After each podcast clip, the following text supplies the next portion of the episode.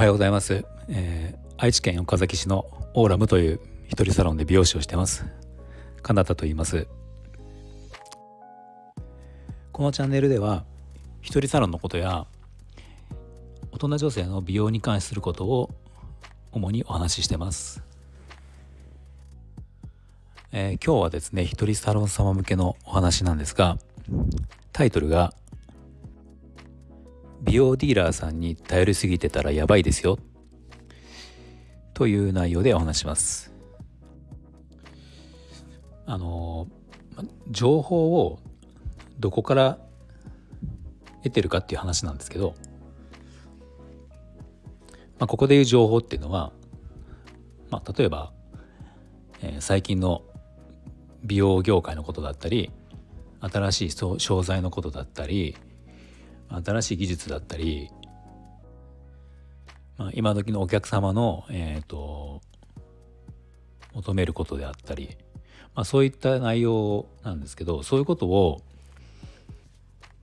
まあ、情報として知ることって一人サロンに限らず、まあ、美容室経営していく上ではとても重要なことだと思うんですね。まあ、やっぱり5年前に良かったことが、まあ、今はね全然変わってたりするのでまあ、そういうことっていろんな情報をあの得るというかアンテナを張っていないとどんどんどんどんこう乗り遅れたりすることは多いと思うんですね。でそういった情報を皆さんどこから得てますかっていう話なんですけど20年ぐらい前とかって20年前っていうとあのどうだろうカリスマ美容師ブームだったりあの辺ですかねあの頃だと思うんですけどあのぐらいの時って結構その美容ディーラーさんから情報をもらうことって結構多かった気がするんですね。あの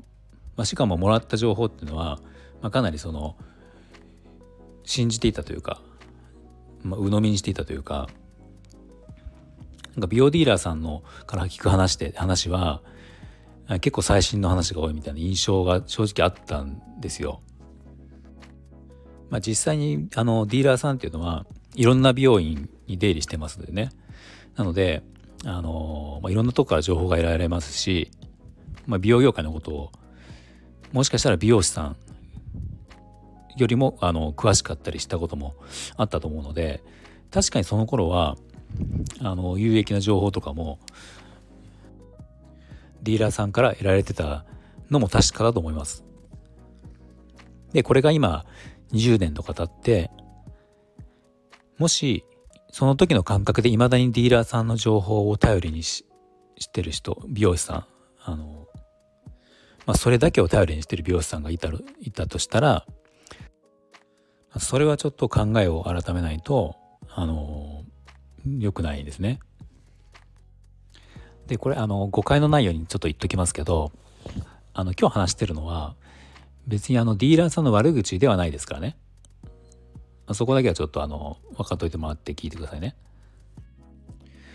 じゃああの僕はどこから情報を得てるのかっていうことなんですけど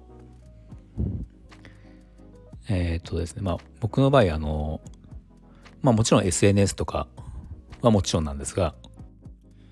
いくつかオンラインサロンも入ってるしえっ、と有料の YouTube チャンネルなども入ってます。えっ、と要は有料であの情報を得られる方が今はあのいい情報が得られる時代かなって思ってます。まあというよりは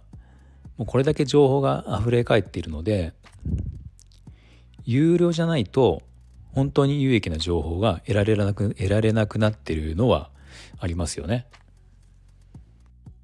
で以前あの実際にこんなことがあったんですけどあのまあディーラーさんのディーラーの担当者さんが、まあ、定期的にこうお店に来てくれるじゃないですか。でその時に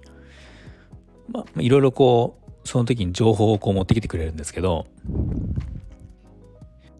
まあ、その時に持ってきてくれた内容っていうのが、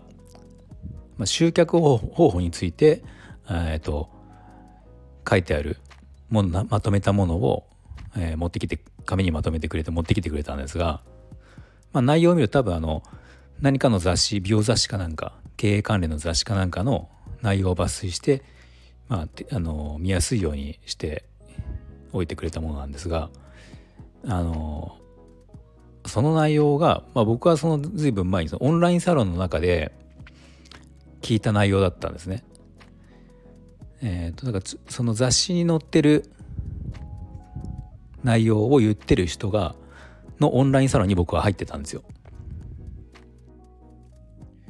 オンラインサロンって当然有料なのであの主催側もやっぱりそのお金を払っていただいてる人に対して満足ができるような内容を情報として出すのででしかもそのその主催者側が、えー、有料お金を頂いてるその有料会員の人にその情報を出したと同時にもし雑誌とかその無料で見れるとこに情報を出したら当然その有料会員からしたら不満が出るわけじゃないですか。まあ、そうなってしまうとそのオンラインサロンっていうのはもう成立しなくなるのでやっぱりそこではオンラインサロンお金を払ってるからこその情報っていうのが得られるようになってて、まあ、もしその内容の情報が、えーと、他で無料で出るとしたらやっぱり一つ遅れて出るんですよね。まあ、要はさっき言ったその話だと一歩遅れた内容を、えー、ディーラーさんが持ってきてくれたっていうことなんです。でたまたま僕はそのオンラインサロンに入ってたのであこれもう知ってるよっていうことだったっていうことなんですよ。まあ情報ってやっぱりあの早くなかったら意味がないと思うのでもう周りがやり始めた時だったらね遅いじゃないですか。だからまだまだまだ周りがやってない頃にそれをやるから意味があることなので早い早いに越したことはないですよね。まあそれが昔だったらディーラーさんからの情報しか得るものがなかったあの得る方法がなかったので、まあ、それでよかったんですが今はその早く情報を得る人っていうのはいろんなところで、まあ、お金を払ってでも情報も得てしまっているのでディーラーさんのディーラーさんがくれる情報を待っていたらもうその時は遅いよっていうことです。あもちろんあのディーラーさんの情報がもう全部ダメってことじゃないのでまあ、それはそれで聞いたらいいんですけどディーラーさんが言うんだから間違いないっていうのはもうあのやめた方がいいですね。